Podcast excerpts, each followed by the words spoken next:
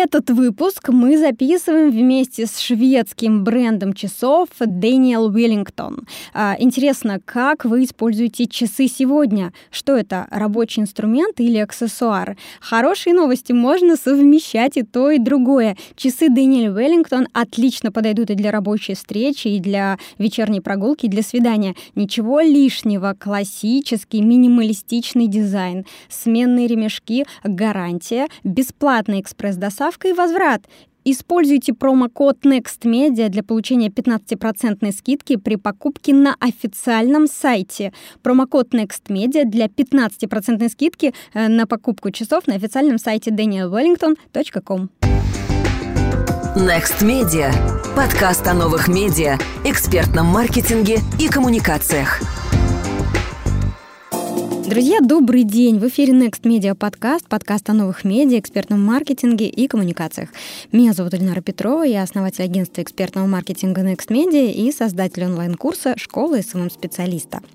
Наш гость сегодня Мирослава Бронникова, директор по развитию клуба игрофикаторов Y 42, сертифицированный игромастер Сколково, преподаватель и спикер отечественных и международных конференций. А, Мирослава также известна как методист и соавтор курса «Игрофикация». А, курс был признан лучшим онлайн-курсом в России в 2016 и 2017 годах по версии международной конференции EdCrunch. А, также Мирослава соавтор книги «Игрофикация в бизнесе и жизни. Преврати рутину в игру». И сегодня мы поговорим о создании игрофикационных систем систем, их элементах и о том, как применять это в онлайн и офлайн проектах. Добрый день, Мирослава. Добрый день. Спасибо большое за приглашение на эту беседу. Угу.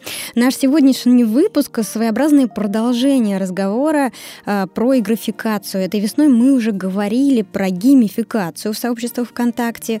Наш спикер Анастасия Югова рассказывала, как создавать вовлекающий контент для социальных сетей, как конвертировать лайки в продажи, то есть э, проводить вот эту самую игрофикацию, во-первых, онлайн, и во-вторых, с пользой для бизнеса. Но мы понимаем, что игрофикация, она сложнее, интереснее и, возможно, в том числе и в офлайне, и для некоммерческих проектов. Расскажите, пожалуйста, есть ли разница между этими подходами или правила игры одни и те же? Я бы сказала, что а, в принципе правила одни и те же. А, есть определенные алгоритмы, по которым создаются игрофицированные системы, и определенные вопросы, которые нужно задавать себе в процессе. Но э, я скажу так про некоммерческие проекты, что э, скорее у них есть некоторые преимущества в плане создания игрофицированных систем, так как у них уже есть то, что мотивирует игроков внутренне. Потому что очень часто в игрофикационных системах, особенно сейчас в российской действительности, а, идет некое преобладание внешней мотивации, потому что ну, люди привыкли, что игрофикация – это значит обязательно какой-нибудь большой приз в конце, какая-то награда. И при этом э, редко кто задумывается о том, какие психологические факторы под этим лежат. То есть, в принципе, э, есть достаточно много э, статей, которые несколько поверхностно раскрывают тему наград и э, рассказывают нам про различные а, петли зависимости, дофаминовые петли. И говорят, что вот нужно подсаживать людей на вот эти вот награды, на призы. А при этом забывается такой факт, что э, существует эффект замещения внутренней мотивации на внешнюю. То есть, если у человека уже есть мотивация заниматься тем, чем он занимается в вашей системе, например, работает, а, или а, покупает ваши товары, или а, занимается какой-то деятельностью внутри некоммерческой организации, ну, например, там, помогает собирать мусор или там, сортировать его, или сдает кровь, или потенциально хочет это делать. Да? Если у него уже есть эта внутренняя мотивация, то любое предложение приза, какой-то награды, оно смещает фокус на внешнюю мотивацию. И тогда получается, что человек уже внутренне не мотивирован, и как только убирается внешний приз, внешняя награда, человек перестает этим заниматься. А так можно легко отучить, например, ребенка читать. Если он уже читает книжки, можно давать ему конфетку за каждую прочитанную книжку. Через какое-то время ему, во-первых, конфетки станет мало, он уже попросит тортик, потому что внешняя мотивация, она приедается, и нужно постоянно увеличивать дозу, так сказать. Во-вторых, как только вы перестаете ему давать конфетки, ребенок перестает читать. Ну и если приз большой а, в какой-то э, игре, то возникает опять же опасность читерства. То есть э, люди могут захотеть получить этот приз любыми способами и э, будут пытаться обходить правила каким-то нелегальным образом, скажем так, да, чтобы обмануть систему. И вот в некоммерческих проектах в них есть уже заложен тот внутренний смысл, ради которого люди идут в эти некоммерческие проекты. И этот смысл можно благодаря графицированным системам подчеркнуть. И вот это первоочередная задача в таких ситуациях. Ух, спасибо большое, Мирослава. Сразу несколько интересных тем затронули вот в ответе на этот вопрос. И первая, конечно, тема, которая меня заинтересовала, это а стоит ли тогда вообще поощрять э, пользователей или сотрудников или клиентов, если они уже вроде как хорошо работают, или вроде как хорошо покупают, или вроде как хорошо поддерживают наш проект.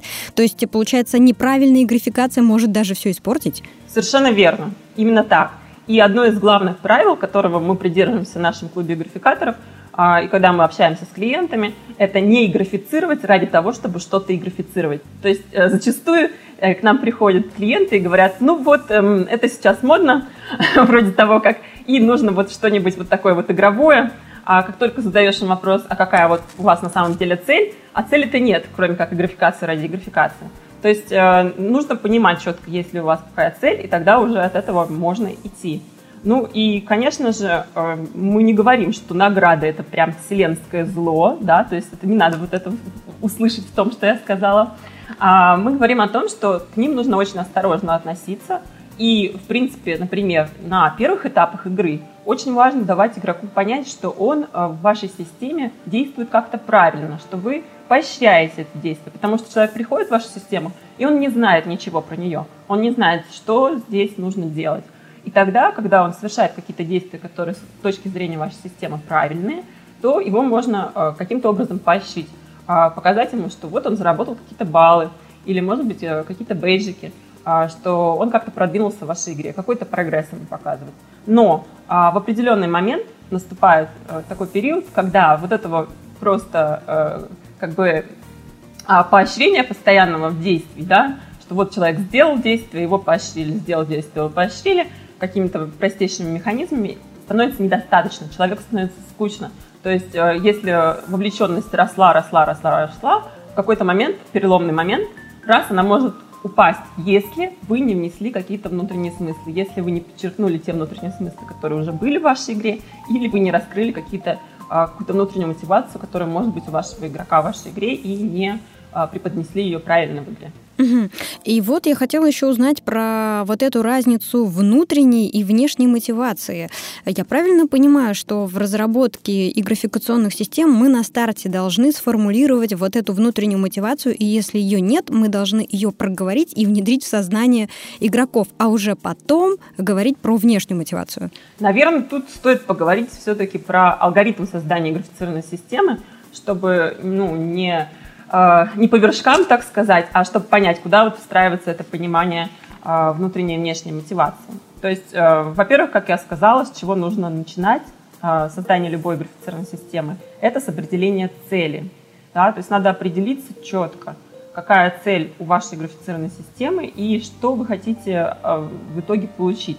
Неплохой вариант для того, чтобы разложить цель по полочкам, это а, так называемая система SMART, да, когда там есть проверочные вопросы, что ваша цель там должна быть э, достижимая, актуальна, а, ограниченная по времени и так далее. Да? То есть вы проверяете ее по этим пунктам и э, формулируете четко. То есть это не то, чтобы повысить вовлеченность ваших сотрудников и что, да, то есть повысили вовлеченность и что они будут в итоге делать, да.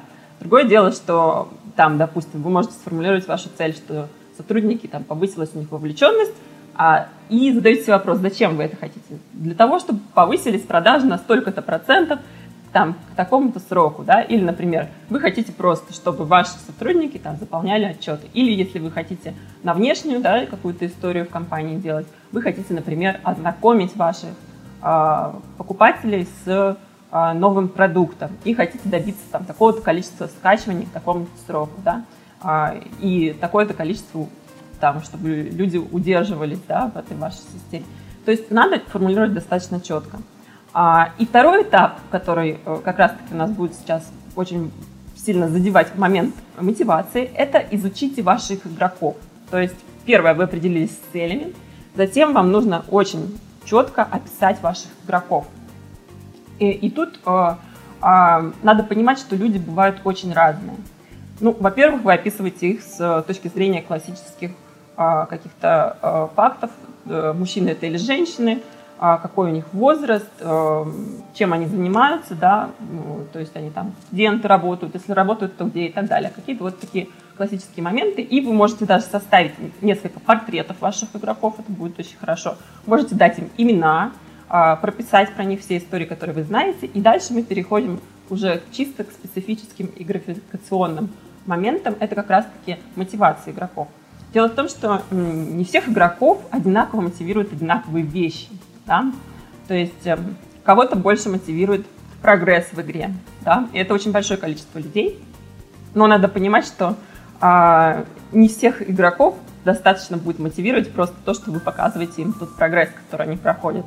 И это очень частая ошибка в графицированных системах, когда настраиваются только вот на тех игроков, которые хотят, скажем так, победить мир, которые хотят получить все ачивки, все а, какие-то а, баллы, собрать максимум бейджей и занять там какие-то э, позиции в рейтингах. Да? Это я сейчас объясняю простейшую классификацию игроков а, по Ричарду Барту. То есть вот один из первых э, игроков, э, с которым мы сейчас познакомились, называется чивер или карьерист. Это человек, который хочет как раз победить мир и хочет завоевать там все награды. Да? Есть э, игроки, которые называются киллеры. Это игроки, которых не столько интересует мир, сколько их интересуют те игроки другие, которые присутствуют в этом мире. И их мотивация в том, чтобы э, каким-то образом воздействовать на этих игроков. Да? То есть они хотят победить других игроков. А, и несмотря на то, что их называют киллеры, да, э, это не означает, что они обязательно будут вредить кому-то, хотя часто встречается именно такой тип. Э, люди задирают других, э, показывают свое превосходство. Но это могут быть и те, кто хотят э, как-то благотворно воздействовать на других, чтобы они были, например, им благодарны. Суть в том, что они хотят э, каким-то образом именно воздействовать на игроков. А также существуют игроки, которые хотят просто взаимодействовать с другими игроками. Это социализаторы. А, им важно общение, тусовки. Игровой мир для них лишь повод для общения. Да? Ну и четвертый тип — это а, э, эксплореры, те, кто хотят взаимодействовать с игровым миром, и для них как раз-таки не важны другие игроки. И вот, например, часто бывает э, такая же история, что люди думают, что вот какие-то эм, элементы это волшебные таблетки, которые вот в их системе обязательно а, сделают так, что повысится вовлеченность. Например, люди думают, вот я сейчас веду командную игру, все там будут соревноваться, и, значит, э, сразу же сейчас у нас повысится вовлеченность. А если изучить подробно игроков и игроки в системе в большинстве своем эксплореры, например, да, они хотят взаимодействовать с игровым миром и не хотят никак взаимодействовать с другими игроками, то эта история может плачевно закончиться, потому что никто не захочет играть а, из эксплореров, э, вот, как бы, если они сплошные эксплореры и не вовлекаются в команду каким-то особым образом, очень аккуратно, а, и их заставляют туда вовлекаться. А, командную игру, выступать, например, или еще что-то, то можно ну, очень сильно на этом обжечься. А, в принципе, я могу пойти дальше по алгоритму, до, до конца его рассказать. Да-да-да, вот первый шаг у нас, да-да, был цель. А, второй шаг – это определить портрет целевой аудитории, поняв вот, вот эту внутреннюю классификацию. Третий. Третий шаг а, – вам нужно очертить целевое поведение игроков, да, а, то, что, какие действия они будут совершать в вашей системе. Тут вот э, важно что еще помнить, что э, игроки, э, когда вы их описываете, вы описываете их э, мотивацию, и вы описываете э, то, какие у них цели, опять же, в вашей системе. Да? То есть надо помнить о том, что э, вы определили на первом этапе ваши цели, затем вы описали ваших игроков, и вот когда вы описываете ваших игроков, нужно разобраться, почему они уже даже без игры будут э, участвовать в вашей системе, какую ценность вы несете что э, они хотят добиться. Либо вообще, в принципе, какие у них цели. Может быть, вы сможете в своей системе, хотя вы еще до сих пор не предусмотрели э, их цели, предусмотреть их позже. Потому что только такие системы, где предусмотрены цели не только ваши, но и ваших игроков, будут работать действительно эффективно и в долгосрочной перспективе будут успешны. А, так вот, когда вы очерчиваете целевое поведение игроков, вы уже учитываете и то, какие у вас цели, то, какие цели у ваших игроков, и то, какие э, портреты вы составили у игроков, какие у них интересы, какая у них мотивация. Да? И вот исходя из всего этого, вы прописываете, что игроки будут делать у вас в системе. Например, если а, ваша задача ознакомить а, ваших игроков с каким-то новым продуктом, а, с новым приложением или еще чем-то, да, вы прописываете, что человек должен скачать это приложение, да, а, там, зарегистрироваться, как-то заполнить какую-то информацию про себя, какой-то профиль, да, что он должен там регулярно заходить в него, с какой регулярностью, да, может быть, что-то он должен там шерить, да, то есть вы прописываете вот это и э, прописываете также то, как вы это будете измерять. То есть если вы не можете измерить какое-то действие, вы не сможете на него и отреагировать. Если вы можете измерить в количестве там, скачиваний, в количестве шеров или еще каких-то других показателях, да, то тогда вы уже можете дать обратную связь на это действие, чтобы игрок понимал, что вот в вашей системе он действует правильно, и дальше это его приведет к чему-то хорошему.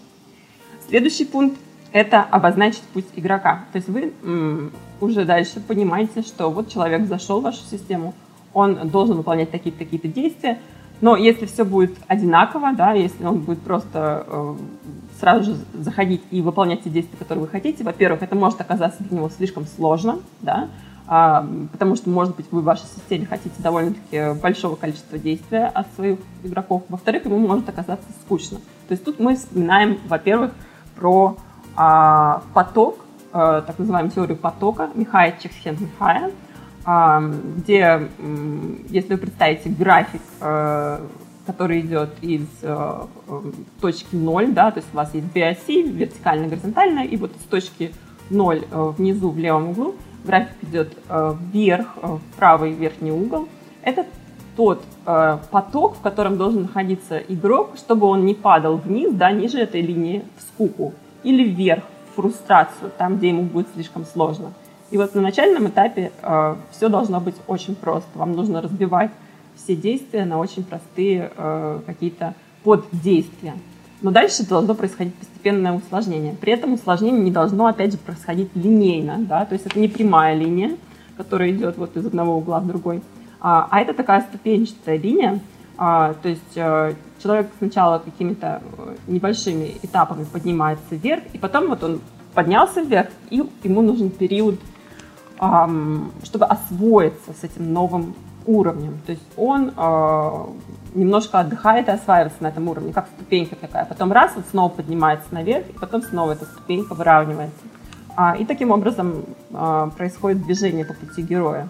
Ну и, конечно, тут, э, если у вас история хоть сколько-нибудь продолжительная, лучше э, озаботиться и такими моментами, как сторителлинг. Да? То есть вы уже должны рассказывать историю э, о том, как человек э, играет в эту игру, и ну, тут в сторителлинге в отношении игр надо понимать, что обычно, если мы рассматриваем какие-то истории в книгах или в фильмах, то человек сопереживает тому герою, который является героем вот этой истории. Здесь же в играх человек сам становится этим героем. То есть тут э, совершенно особая история, но тем не менее она тоже прекрасно ложится на все те же самые сторителлинговые э, механики, методы, которые описывал, описал для нас э, Курт Ванигут, э, описал для нас э, Джозеф Кэмпбелл. И вот, используя все эти э, схемы, можно простроить прекраснейшие истории, которые будут вовлекать действительно вашего игрока и в которых он будет развиваться правильным образом. Угу.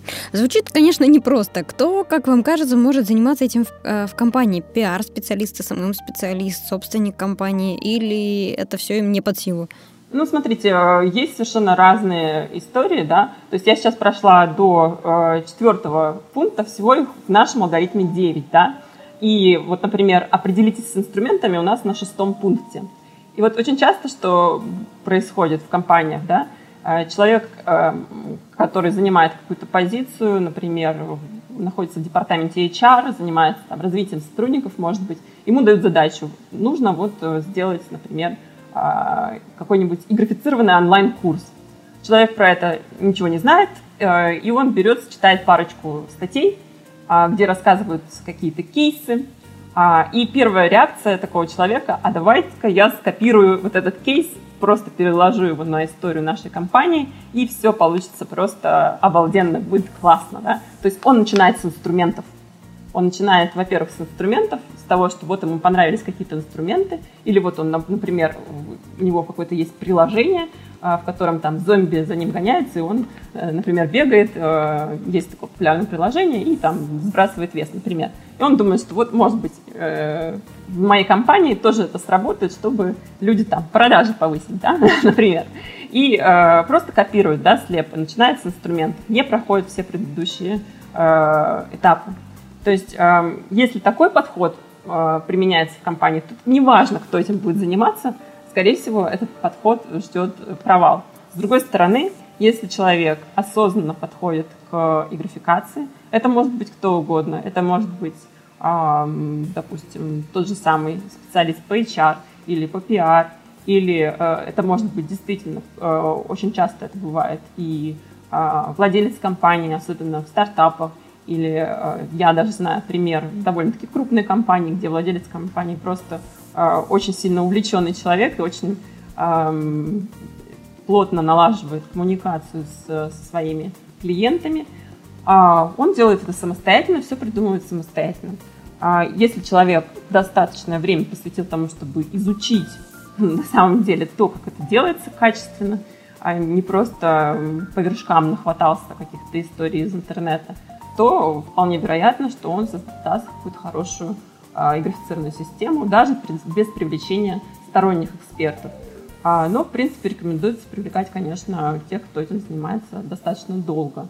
А, хотя можно систематически тренировать своих сотрудников, если вы хотите, чтобы у вас э, игрификация была налажена на каком-то хорошем уровне, то рекомендуется, конечно, проходить действительно хорошие обучающие программы. Угу.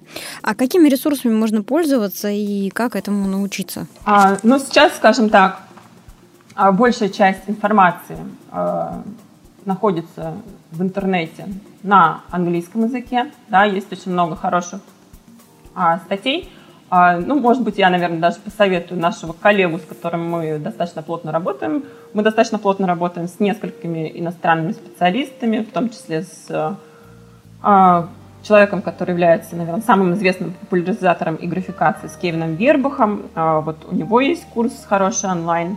Также а, пишет книги и блоги про графикацию очень хороший Анджей Маржевский. Ну и мы сделали свой курс, про который вы упомянули в начале нашей беседы. Курс называется «Графикация на платформе Stepik». Этот курс очень практичный, то есть там не только теория, но и э, э, ученики наши могут попробовать все сразу же, э, все какие-то алгоритмы, все механики, которые они изучают, они сразу же опробуют на кейсах, и также они испытывают и графикацию на себе. Насколько нам известно, это единственный и графицированный курс по графикации в мире. То есть у нас там все, что мы, все то, чему мы обучаем, мы э, показываем людям, как они это будут ощущать на себе. То есть э, а в курсе есть квесты, есть э, какие-то командные задания, да, есть виртуальные персонажи, и развертывается определенная история. Они собирают кристаллы вместо того, чтобы получать обычные баллы, становятся героями, экспертами. То есть, и они могут рефлексировать по поводу того, что происходит с ними на курсе. И понимают, что работает, э, как это работает. И вот э, таким образом они обучаются на практике, заодно испытывая это на себе, а также применяя сразу же уже на кейсах. Угу. А давайте попробуем да, раз, разобрать на каком-то конкретном примере э, основные этапы графикации чтобы было наглядно и понятно, как это прилагается к реальности, к потребностям бизнеса. Вот у нас, например, есть э, э, онлайн-курс школы SMM-специалиста. Приходят э, слушатели, широкая география, их объединяет потребность разобраться в том, как работают инструменты социальных сетей и как продвигать бизнес, собственные проекты или чьи-то другие проекты используя социальные сети. А при этом люди с разной степенью загруженности. Кто-то берет полный курс, кто-то берет базовый курс, то есть у кого-то есть проверка домашних заданий, у кого-то нет проверки домашних заданий, и у всех разное количество времени. То есть у кого-то, например, есть 6 часов в неделю, чтобы заниматься э, курсом, проходить эти задания, а у кого-то всего 3 часа в неделю. И вот как, используя эти вводные, э, придумать э, какую-то доступную для всех и графикационную модель. Ну, я думаю, мы можем с вами пройтись по первым трем пунктам, потому что дальнейшие требуют сильно большего времени, чем у нас э, есть сейчас во время подкаста, и сильно большого, большего количества работы. Да? А, в первую очередь вам нужно определить цель конкретно, что вы хотите, чтобы э, происходило с учениками на вашем курсе, что вы хотите, какой выхлоп вы хотите от этого курса а, для своей компании. Да? То есть, когда, например, мы на своем курсе а, создавали наш курс, да, мы ставили себе определенные цели. А, причем среди этих целей, среди главных целей, не было повысить там, количество э, тех, кто прошел курс до конца, но побочным эффектом именно это и явилось. Да? То есть, например, когда э, в онлайн-курсы люди приходят очень часто, они вначале с энтузиазмом начинают работать, да, начинают учиться, а потом в конце они, э, ну, где-то даже ближе к середине, они понимают, что у них нет времени, что у них э, падает вовлеченность, потому что а, они не видят учителя вживую, они не видят коллег вживую, и э, они могут, ну, для них это просто не зайти в следующий урок, да, то есть у них нет вот этой социальной какой-то ответственности, может быть, в этот момент. И поэтому э, онлайн-курсы, они как раз-таки в графикации очень чисто, часто сильно нуждаются. А, то есть вы можете себе поставить, какие вы хотите именно цели. Хотите ли вы, чтобы а, эти ученики там, вошли в ваш контур и потом в, даль... в дальнейшем как-то с вами взаимодействовали. Хотите ли вы, чтобы а, повысилось действительно там, а, то количество учеников, которые проходят курс до конца, чтобы повысился, а, повысилось количество контента, который они сами генерят в процессе курса. То есть вам нужно конкретно определиться, что вы хотите а, и понять. Ну вот, допустим, сейчас вы можете уже ответить на этот вопрос? Да, могу. У нас э, первая главная цель, да, действительно повысить э, число слушателей курса, которые доходят до защиты итоговой работы э, и повысить число процент рекомендаций. Так, ну вот отлично. То есть у вас две четкие конкретные цели, да, и вы можете их еще больше конкретизировать, да, вы можете сказать, какое количество учеников у вас на данный момент проходит до конца, да, и э, какое целевое количество э, в итоге вы хотите получить. Можете сказать какой-то процент, да, и опять же то же самое по поводу э, шеринга в социальных сетях, какой у вас сейчас э, показатель и какой вы хотите добиться в итоге, да. То, то есть вот таким образом формулируется цель, можно идти дальше. То есть следующий пункт, как только вы сформулировали цель таким образом, да, вы можете сейчас это не делать, можете сделать это для себя. А дальше вы описываете ваших игроков. Опять же, тут можно сделать а, несколько портретов.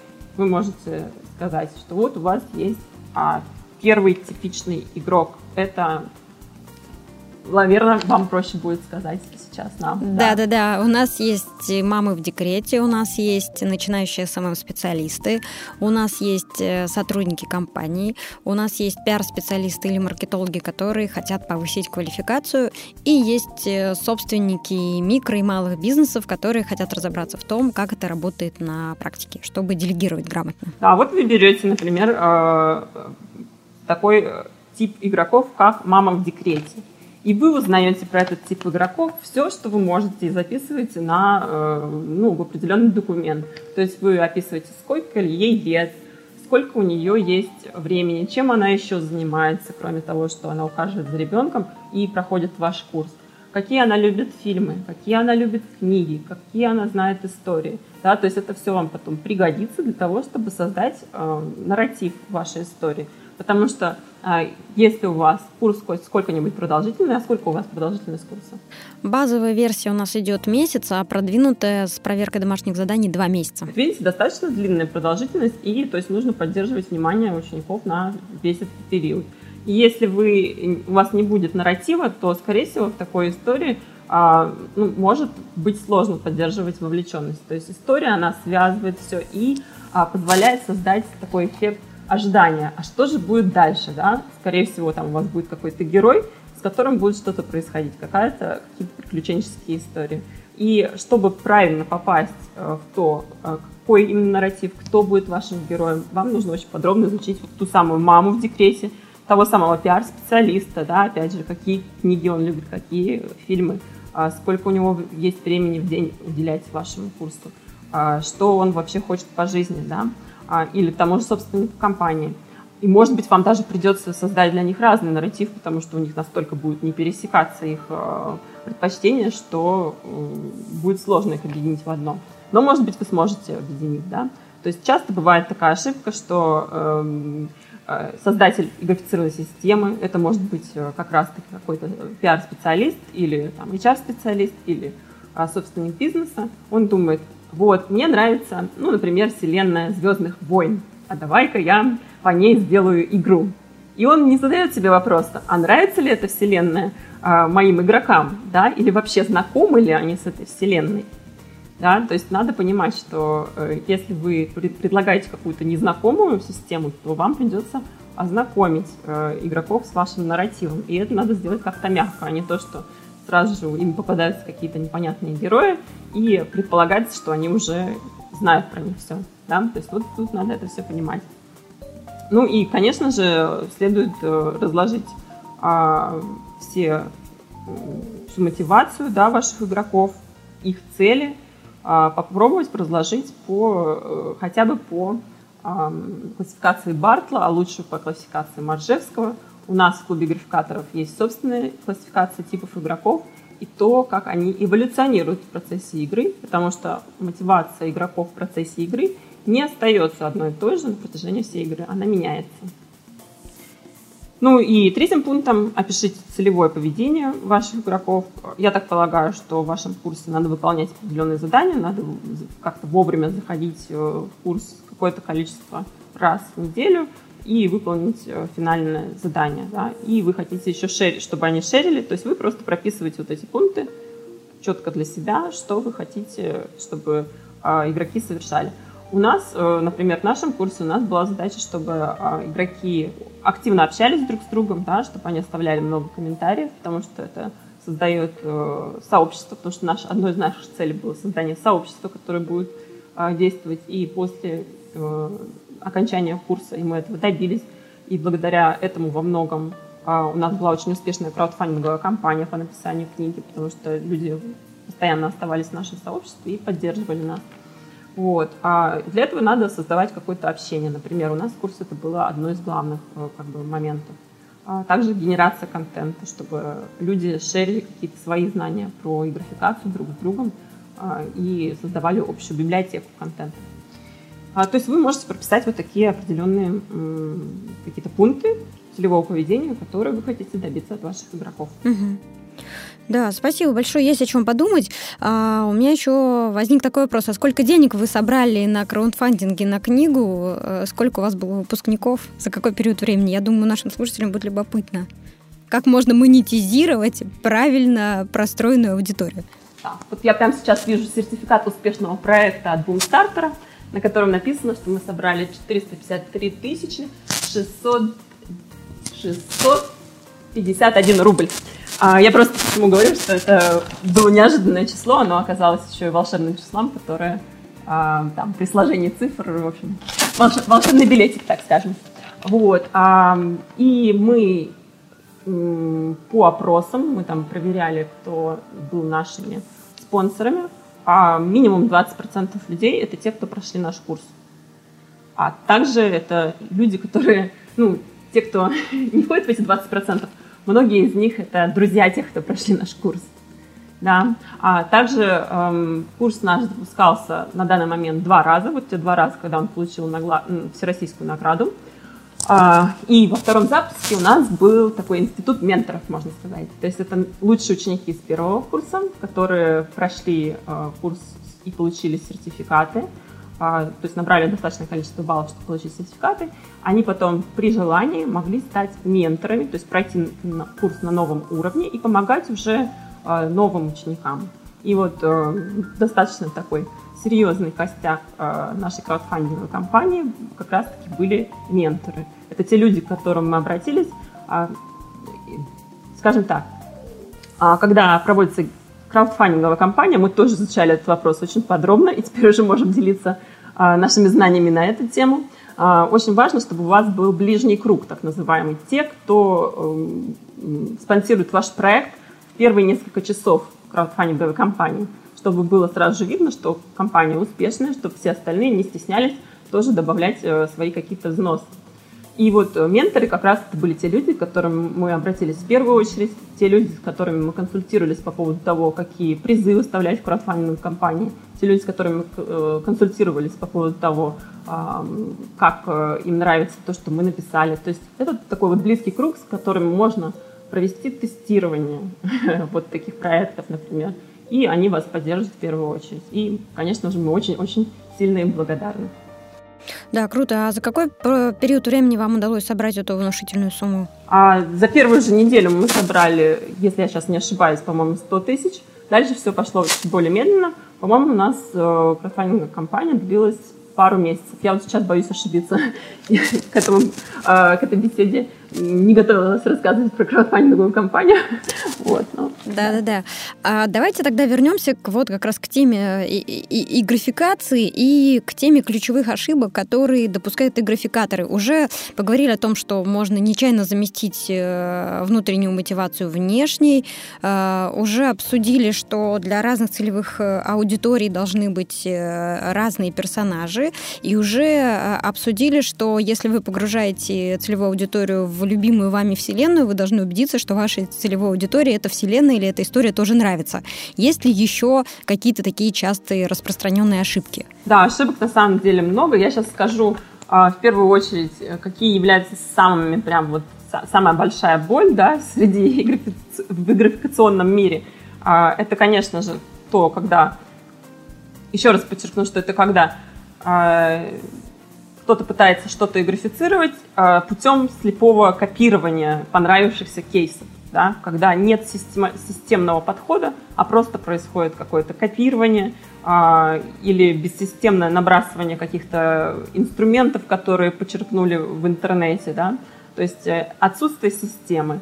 Э, ну и, конечно же, из чего исходят остальные ошибки, это, опять же, либо отсутствие системы, либо отсутствие простого человеческого подхода к своим игрокам, когда к игрокам относятся не как к людям, а как к каким-то э, механизмам или каким-то, э, э, ну, скажем так, э, неодушевленным предметам, которые должны выполнять какие-то инструкции и не ставят себя на место этих людей. А как это проявляется? Вот я как раз среди таких ошибок хотела перечислить, могут быть э, слишком сложный непонятный вход, например, да, когда а, людям заставляют, чтобы они вошли, они должны, а, например, э, в системе проделать слишком много действий или заплатить э, за вход, да, например, в систему лояльности. А, в принципе-то это компания, нужно, чтобы человек зашел в эту систему лояльности, но ему ставят там гигантский ценник на то, чтобы он э, купил какую-то карточку да, лояльности. Может быть, это совсем не актуально.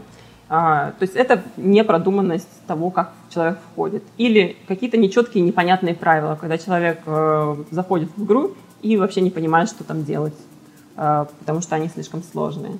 А хуже того, изменение правил по ходу игры, когда вот сначала правила были одни, а потом где-то в процессе создатель графицированной системы передумал. Либо потому, что он, например, недостаточно продумал то, что должно происходить в системе, да, ну, скорее всего, именно это и произошло. То есть он не протестировал систему на прототипе, не опробовал, не собрал обратную связь, а, и какая-то ошибка всплыла.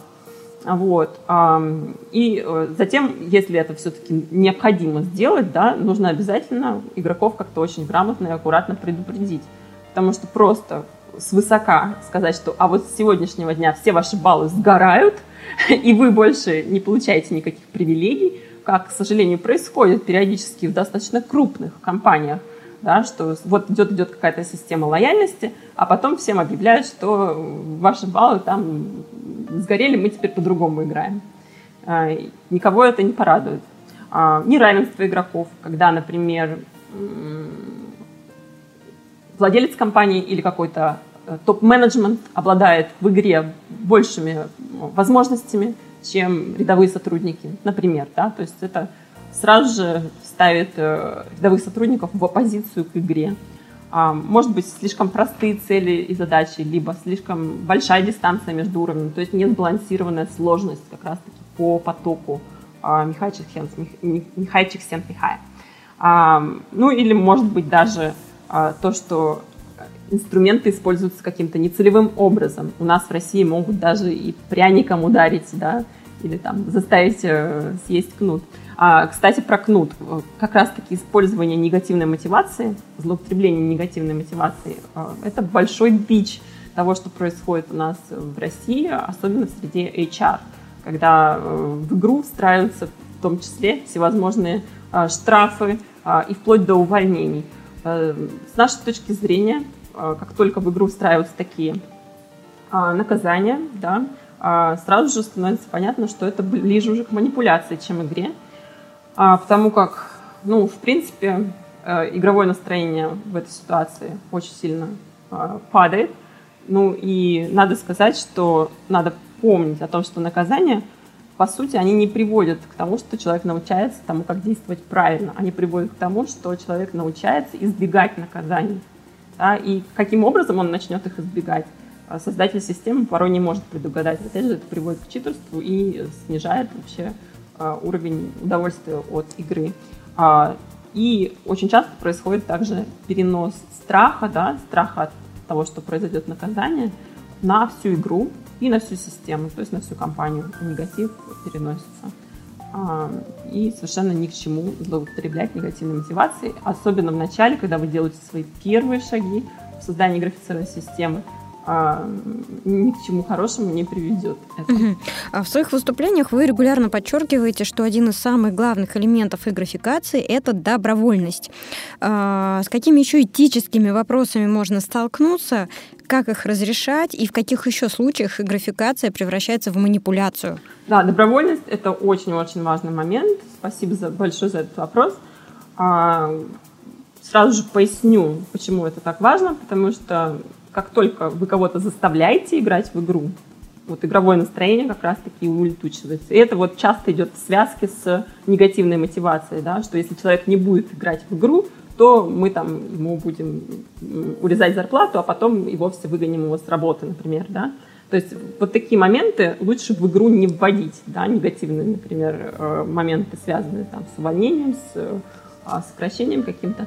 А, если они уже у вас прописаны в Трудовом кодексе, этого достаточно. Да? Если вы начинаете их вводить в игру, то получается, что это а, игроком воспринимается в лучшем случае как лицемерие, а в худшем как просто издевка, да? что его заставляют смеяться над тем, что его увольняют.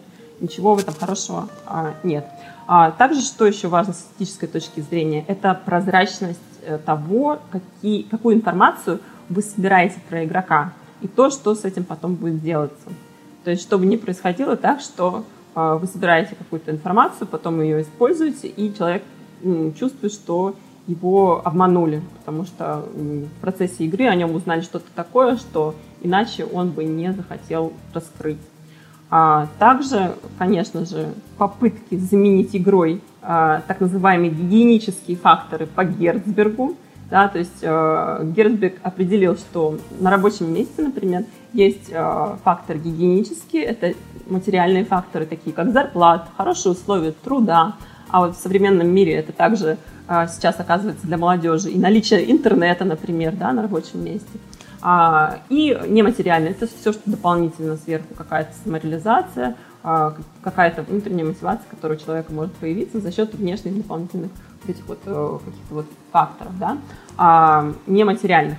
А, и вот если пытаются игрой заменить отсутствие гигиенических факторов, например, если человеку не доплачивают зарплату, да, или э, у него невыносимые условия труда, и при этом его заставляют играть.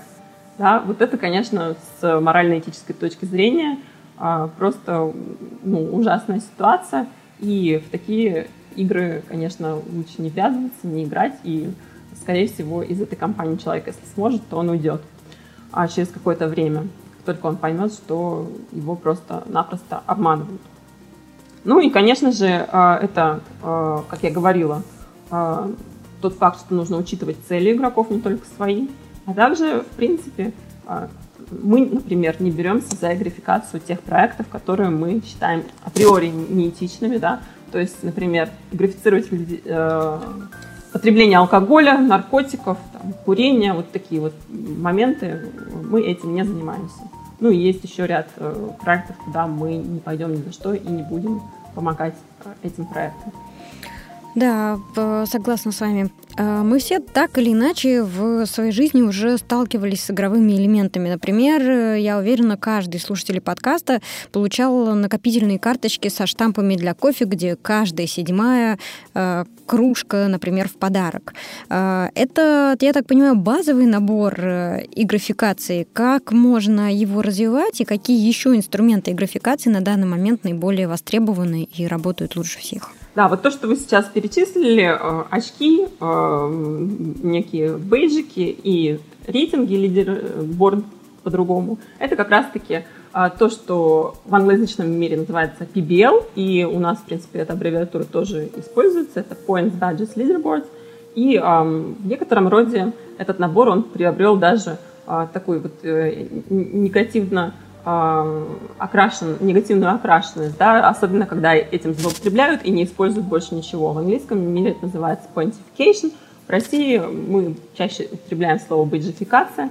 Это когда, в принципе, игра строится исключительно вот на этих пунктах, и под этим нет ни истории, ни какой-то миссии, а, а просто вот такая вот, э, скажем так, оболочка, да. А, тут можно это сравнить с циферблатом часов. Да? Когда вы видите часы, на них там нарисованы циферки и какие-то стрелки. Например, там, э, секундную стрелку можно сравнить как раз с очками. Их очень быстро можно набрать. Очень быстренько тикает стрелочка, набираются какие-то очки. Раз человек получает бейджик, можно бейджи сравнить с минутной стрелкой. И после того, как человек набрал какое-то количество бейджей, он поднимается в лидерборде. Это, например, часовая стрелка. Но, как мы знаем, под циферблатом часов есть сложный механизм, да, который заставляет эти стрелки двигаться. А, а вот э, те, кто начинают графикацию вводить, они часто просто копируют циферблат, и потом стрелки эти приходится подкручивать вручную, а так как они не знают, какое сейчас время, то это, опять же, все это очень выглядит странно. А, что сказать по поводу того, какие есть инструменты? А, в открытом доступе есть а, так называемая колода 47 механик, э, также пирамида Кевина Вербаха, про которую уже говорила, в которой 30 наиболее часто встречающихся игровых механик. А, ну, в нашем арсенале на данный момент э, в районе 300 э, этих механик, да, каких-то элементов игровых.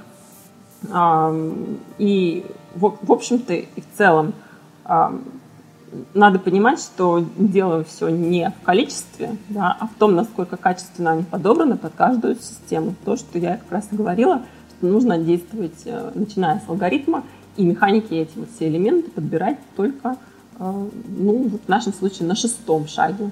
Может быть, э, в каких-то других алгоритмах на каком-то другом шаге. Но главное, чтобы предыдущие шаги должны быть. Мирослава, можете ли вы поделиться примерами компаний, которые применяют интересные игрофикационные модели в SMM? Да, есть э, очень интересная компания, которая э, организована э, русским предпринимателем Артуром Шамаковым, который действует на территории Японии, а, но при этом он вовлекает русскоязычную аудиторию в свою компанию, да, то, что он делает. А делает он, а, производит косметику. А он производит э, достаточно э, инновационную косметику и э, продвигает ее на русскоязычном поле а, в первую очередь за счет SMM. Причем ведет он все свои, а, ведет он свою страничку сам лично. Это как раз тот человек, которого я имела в виду в самом начале, когда говорила, что организатор компании сам может заниматься и графикацией, а, и делает это очень а, элегантно и делает это очень грамотно. А, в первую очередь за счет того, что он относится к людям как к людям, да, и он подходит очень лично и индивидуально зачастую ко всем, и при этом с большим азартом создает какие-то свои компании по продаже а, косметики. А, каждый раз он а, придумывает что-нибудь новенькое, каждый раз он придумывает какие-то конкурсы, которые в основном завязаны на механике э, ограничения по времени. То есть э, какие-то простейшие вещи нужно совершить в основном, в основном на его собственной страничке, на личной страничке он это проводит. Обычно это какие-то фотоконкурсы, фотография с продуктом его компании или с, со специальными подарочными открытками его компании. И каждый раз там особые условия, как именно это должно быть сделано, в какой именно срок. И очень-очень интересно, я рекомендую а, за этим человеком понаблюдать. А, в первую очередь потому, что он создает настоящее сообщество за счет этого. То есть а, он создает ощущение, что люди, те, кто играют в его игры, это эм, участники такого закрытого клуба, который эм, является таким вот привилегированным обществом. То, как он это делает, это, наверное, в некотором роде искусство. А, можно наблюдать и учиться, а, и учиться именно тому, что лежит за этим. Не тем конкретным механикам, которые он применяет, а то, что он в это вкладывает. И он часто прописывает свои принципы, да, почему и как он это делает. Вот, э, сильно рекомендую посмотреть. Угу. Спасибо большое. Посмотрим обязательно в описании к выпуску подкаста добавим блог с полезными ссылками и перечислим э, все фамилии, все имена, названия всех механик э, и методик, про которые вы рассказывали. Я так понимаю, что его цель э, создавать сообщество. А можно формулировать как цель привлечение новых клиентов и удержание старых? Для этого тоже подходит и графикация? Да, конечно. То есть цели могут быть совершенно разные. А, есть э, механики, настроенные на привлечение новых клиентов. А, можно проводить всевозможные открытые конкурсы, квесты, все, что вызовет какой-то общественный резонанс. Да, как правило, в этих историях, когда идет привлечение клиентов, подразумевается какая-то виральность, да, то есть э, идет какая-то игра, которая должна добиться некой виральности. А при удержании старых клиентов, тут так как раз я сказала бы, что именно формирование сообщества – это самая лучшая идея, когда люди уже не хотят выходить из этой вашей системы, не только потому, что они пользуются вашим продуктом, но и потому, что они пользуются им а, вместе с какими-то людьми, которых они считают единомышленниками, когда они, опять же, может быть, причастны к какой-то э, высшей э, цели, да, то есть э, вспоминаем, опять же, всю внутреннюю мотивацию, про которую рассказывала, про автономию, про социализацию, про высший смысл, про мастерство. Угу. Интересно, а какой, какой высший смысл в игре вот этого предпринимателя, которого вы как пример проводите? Я так понимаю, он продает инновационную косметику из Японии. Ну вот какой тут может быть высокий смысл? Да, у него достаточно четко он каждый раз прописывает свой высокий смысл, что он считает, что каждая женщина а, должна иметь возможность а, а, ухаживать за собой вне зависимости от ее финансового положения, поэтому он делает очень часто много конкурсов, где можно получить его косметику по там сниженным ценам. Причем он это ну, проводит очень а, скажем так, сейчас я переформулирую, он а, очень тщательно формулирует каждый раз то, что он пишет, но мне кажется, это даже вот он от души все делает всегда, и поэтому не нужно привносить какой-то дополнительный высший смысл. Обычно носителем высшего смысла является действительно тот, кто организовал бизнес, да, он делал это с, каким-то, с какой-то определенной целью, и именно тот человек, который формирует миссию компании. То есть если у компании есть четко сформулированная миссия, именно это, скорее всего, и есть высший смысл, про который идет речь. Угу. Ну и у него в бизнесе это получается что? Это сделать красоту доступной для женщин. Угу. Через вот эти конкурсы и механики, которые он проводит в личных профилях в соцсетях. Угу. Поняла. Э, не самая очевидная для нас область применения и графикации – это тренировка личной эффективности. Очень модная сейчас тема. Расскажите нам, пожалуйста, немного об этом, как можно самого себя замотивировать, используя э, и графикационные механики в повседневной жизни, если это возможно, конечно. Да, конечно, это возможно, и это очень часто происходит, и мы с супругом тоже этим занимаемся, в том числе и для себя, а также делаем консультации для других. А, ну, тут в первую очередь важно изучить самого себя. Да? А, что происходит иногда? Что человек а, покупает какую-нибудь книжку по тайм-менеджменту, следует, следует, следует э, каким-то, э, допустим, правилам, да, и, допустим, он, опять же, это комбинирует как-то с графикацией, может быть, строит какой-то галочковый график, дает себе какие-то награды, что-то вот такое вот берет базовое, а, потому что он где-то об этом прочитал, что у кого-то это сработало, а потом оказывается, что этот человек, а, в принципе, другого типа производительности, да, то есть он не действует э, регулярными какими-то отрезками, да, не может выполнять регулярно какие-то действия, а при этом у него бывают периоды, когда он почти ничего не делает, ему так кажется, но на самом деле у него в голове происходит а, какое-то освоение информации по поводу того, что он должен сделать, у него происходит какая-то какое-то формулирование того, что он сдел, должен сделать, и потом он за 15 минут это делает, да, а он пытается переложить э, свой график и свою э, структуру продуктивности на ту структуру, которую он где-то, с которой он где-то ознакомился. Да?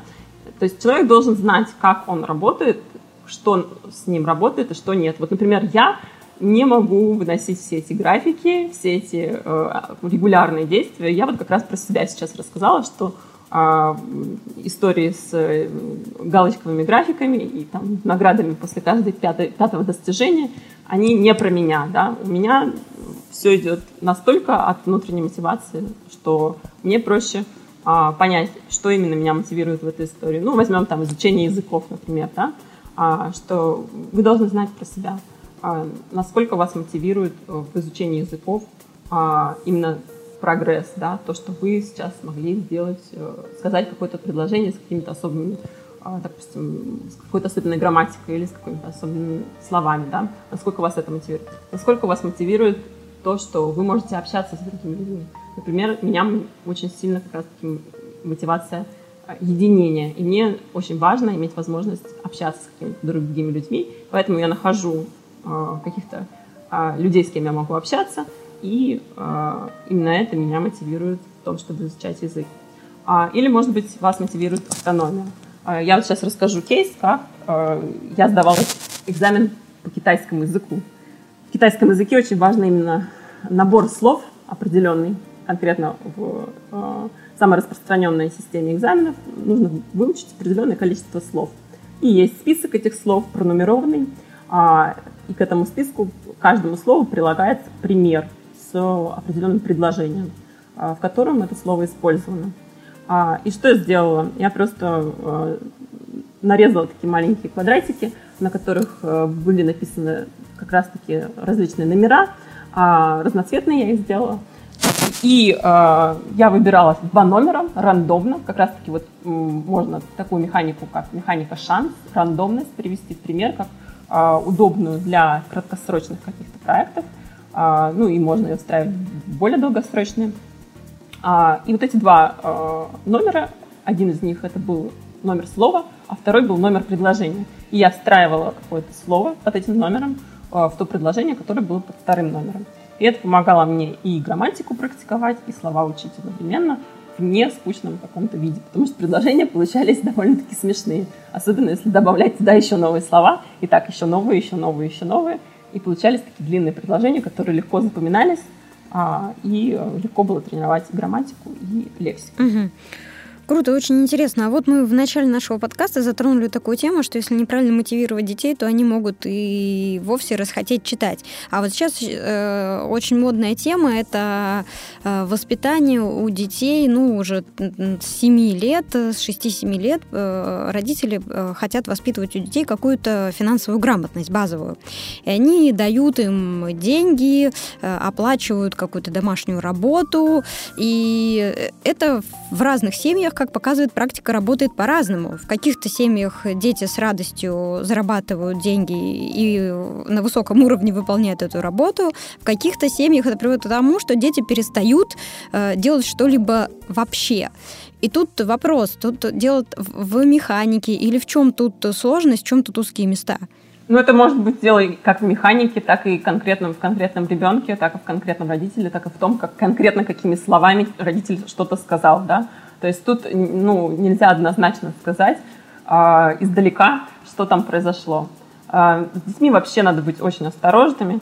В случае, ну, как бы просто вообще по факту в введении графикации. Тут даже проверенные и матерые графикаторы ошибаются. Как раз-таки вот mm-hmm. один из э, тех, кого я упоминала раньше, Анджей Маржевский, написал статью о том, как он а, и эм, как раз-таки жизнь своей дочери, и как он понял что в какой-то момент, что происходит замещение внутренней мотивации на внешнюю, потому что он там как раз, опять же, отмечал что-то галочками, какие-то бейджики выдавал.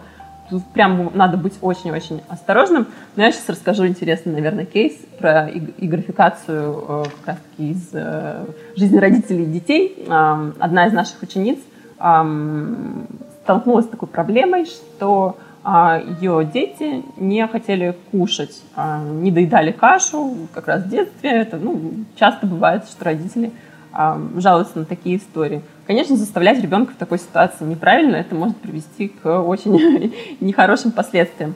А что было сделано? На донышке каждой тарелки, у нее два ребенка, было нарисовано какое-то животное – точно сейчас не помню, но мне кажется, там был совенок и котик, ну вот что-то в этом роде. А, и затем, а, как только каша была доедена, кто первый доедал кашу, а, чей а, рисуночек первым показался, тот а, получал какой-то бейджик в рейтинге, да, то есть это получался такой маленький рейтинг.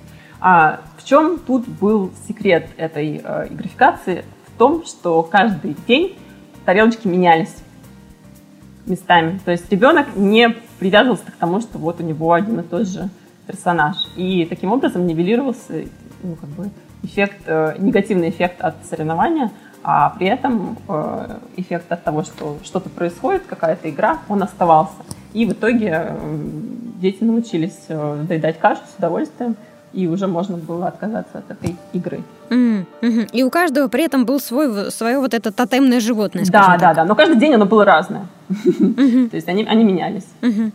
То есть я понимаю, что оптимальная игрификационная модель для детей это такая модель, при отмене которой э, все продолжает работать. Да, да. То есть тут надо понимать, чтобы не получилось так, что это не только для детей. это, в принципе, вообще для кого угодно. Да, то есть э, вы же не хотите, чтобы ваша система работала только пока она работает. Так э, часто бывает, что в какой-нибудь компании э, под графикацией воспринимают постоянные вот, э, этих стрелок, да, что в итоге, э, как только уходит человек, который занимался подкручиванием этих стрелок, вся графикация рушится. Да. В итоге любая графицированная система, ну, она в идеале, если она долгосрочная, то она стремится к какой-то автономности и к тому, что если вы прививаете какие-то привычки, то привычки должны остаться. Угу. Это значит, что нужно на старте э, всем участникам э, игры рассказывать, что у этой игры есть начало и есть конец. А, ну, разумеется, когда человек входит в какую-то игру, он должен видеть, что э, с ним произойдет в теории дальше.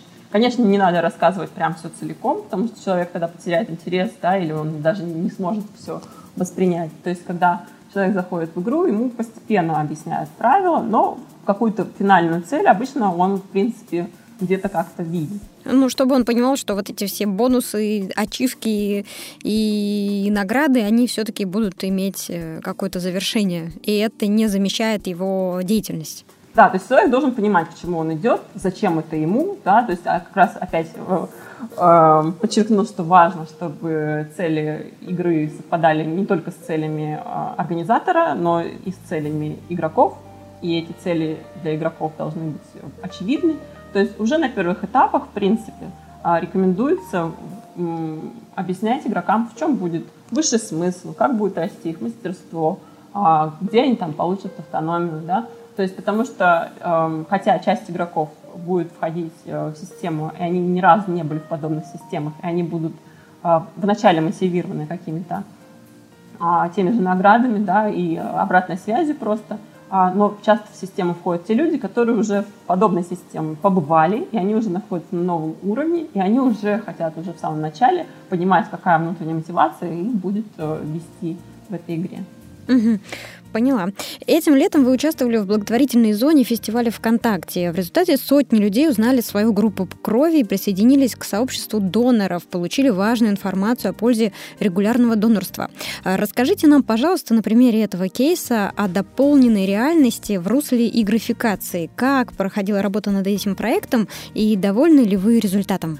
Да, этот проект э, был проектом совместным с организацией э, доноров, да, которые помогают донорам найти донорские центры э, и вообще популяризируют донорство. Эта организация называется Donor Search, а также совместное сотрудничество с э, компанией, которая занимается э, дополненной реальностью и виртуальной реальностью, компанией Arlupa.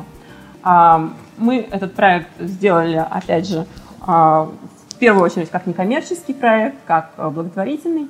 И э, мы здесь ставили своей целью в первую очередь развеять страхи людей по поводу донорства. Потому что часто люди, э, в принципе, хотят э, сдавать кровь, э, но боятся по разным причинам. Мы систематизировали, классифицировали эти причины, и оказалось, что в первую очередь это потому что они боятся, что это может быть больно, и они могут а, чувствуют себя не очень хорошо после того, как они сдадут кровь, а, либо потому что они боятся заразиться чем-то, либо потому что они боятся, что их кровь будет выброшена, потому что она в данный момент по какой-либо причине не нужна, и потом она испортится и никому не пригодится. И вот как раз-таки с этими страхами мы и боролись с помощью а, созданных нами, а, подобранных нами виртуальных персонажей, да, они были выполнены с использованием технологии дополненной реальности, а, которые символизировали эти страхи, и персонажей, которые боролись с этими страхами.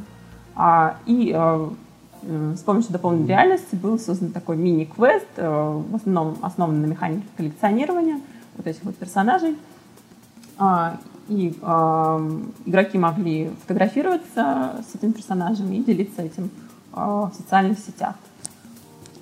Э, скажем так, э, наверное, самым важным моментом в работе с э, новыми технологиями, такими как дополненная виртуальная реальность сейчас, является то, что есть некоторые технологические ограничения, которые пока что не позволяют сделать все то, что мы, как графикаторы, представляем себе, что можно сделать с дополненной реальностью. Да?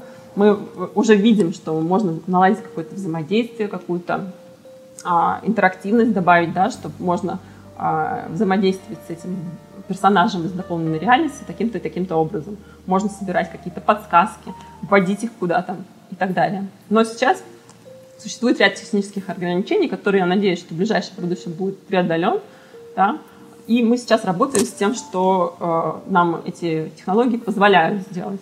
А, и на данном этапе это пока что всех радует, да, пока что сейчас идет такой элемент хайпа, да, когда вообще все, что связано с дополненной реальностью или с виртуальной реальностью, обретает большой, очень сильный резонанс. Вот, например, этот проект, он позволил э, а, Donor Search э, ознакомить как бы с этой всей историей более тысячи человек, то есть э, ну, более тысячи человек приняло участие в этой игре, и все получили огромное удовольствие. Но мы, как графикаторы, мы видим, как можно дальше пойти в этой истории, как только технологии разовьются еще чуть больше. И прям вот очень нам сейчас э, интересно работать как раз-таки с э, дополненной реальностью, и мы очень рады, что мы работаем с компанией Arlupa, потому что это компания тоже международного уровня, они идут ногу со временем и прислушиваются к тому, что мы э, им как раз предлагаем, и то будущее совместное и графикации новых технологий, которые мы видим. Потому что, например, а, мы уже были свидетелями того, как э, ну, в другой ситуации другая компания да, из других целей а, использовала, например, виртуальную реальность для обучения. Да, в принципе, очень а, перспективный инструмент для образования. Но если использовать его неправильно, он может даже принести вред. Например, представьте, что обычная лекция из э, обычного, ну, допустим, вузовского или школьного какого-то контекста переносится в виртуальную реальность, и при этом человек переносится в какой-то потрясающий, шикарный, красивый пейзаж. А лекция, как обычно, как в институте, да, перед э, доской или там уже без доски, просто стоит человек и что-то начитывает, какую-то историю. И вот э, какая будет естественная реакция у человека, который попал вот в этот потрясающий пейзаж, и вот рядом стоит человек и что-то начитывает. Внимание переключится именно так. То есть внимание человека полностью э, переключается с лекции на окружающий пейзаж. Э, человек там рассматривает листики, э, маленький букашечек, для него это все вау-эффект. Вау-эффект есть от этой истории, но есть ли образовательный эффект? Вот надо задавать себе все время эти вопросы а, и двигаться дальше. Потому что в этой же истории можно было сделать, во-первых, что-то с лектором, да, с тем, как он э, рассказывает, подает этот материал. Во-вторых, просто со средой. И, может быть, среда должна быть обучающая. Может быть, человек должен ходить по этому прекрасному пейзажу и э, какой-то квест проходить, и благодаря этому, этому квесту получать все те же самые знания, которые он получил бы из этой лекции. Потому что вот в той ситуации, которую я описала, сейчас лектор, находящийся в виртуальной реакции, э, в виртуальной реальности, на самом деле проигрывает лектору, который находится в реальной реальности. То есть, да, то, то есть э, лектора, который просто находится с вами в комнате, вы с большей вероятностью бы слушали, чем лектора, который находится в таком вот потрясающем э, окружении, когда у вас есть чем еще заняться, кроме как э, слушать то, что он вам рассказывает.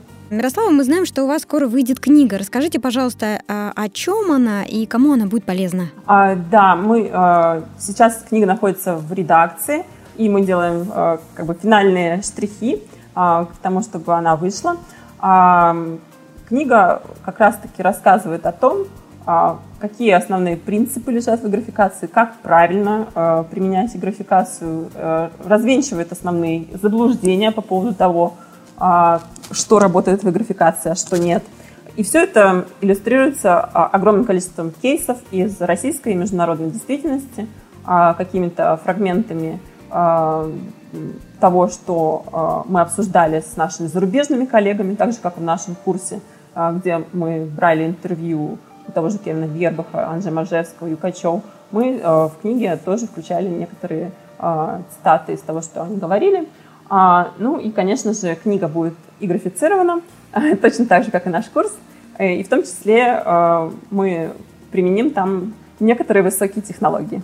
Угу. Интересно, что, что, что же это будет? QR-коды? А, QR-коды эм, применяются уже давно мы как раз-таки собираемся применить э, немножко дополненной реальности. Мирослава, спасибо вам большое за время, которое вы нам уделили. Уверена, для многих из наших слушателей э, вы открыли э, много нового. И не только это касается не только игровых механик, но и вообще того, как можно выстраивать взаимодействие в группах, как можно использовать игровые механики для развития бизнеса и для развития человеческих отношений. И мне кажется очень важным, что мы сегодня обсудили тему внутренней и внешней мотивации и предостерегли наших слушателей о том, что ни в коем случае нельзя замещать одну мотивацию другой.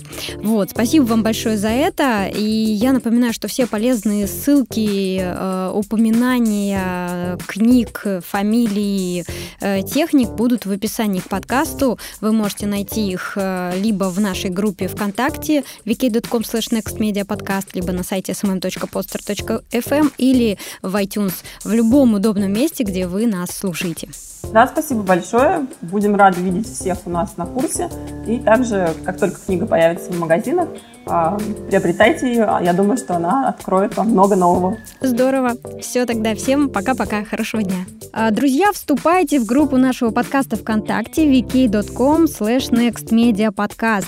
Напоминаю, наша с вами цель построить вокруг подкаста сообщество профессионалов, где вы сможете задавать вопросы и общаться друг с другом и нашими спикерами. Присоединяйтесь. Не забывайте также подписываться на наш подкаст в iTunes или в любых других приложениях для прослушивания прослушивания подкастов. Расскажите о нашем подкасте друзьям, вам будет что обсудить за чаем, а нам будет очень приятно.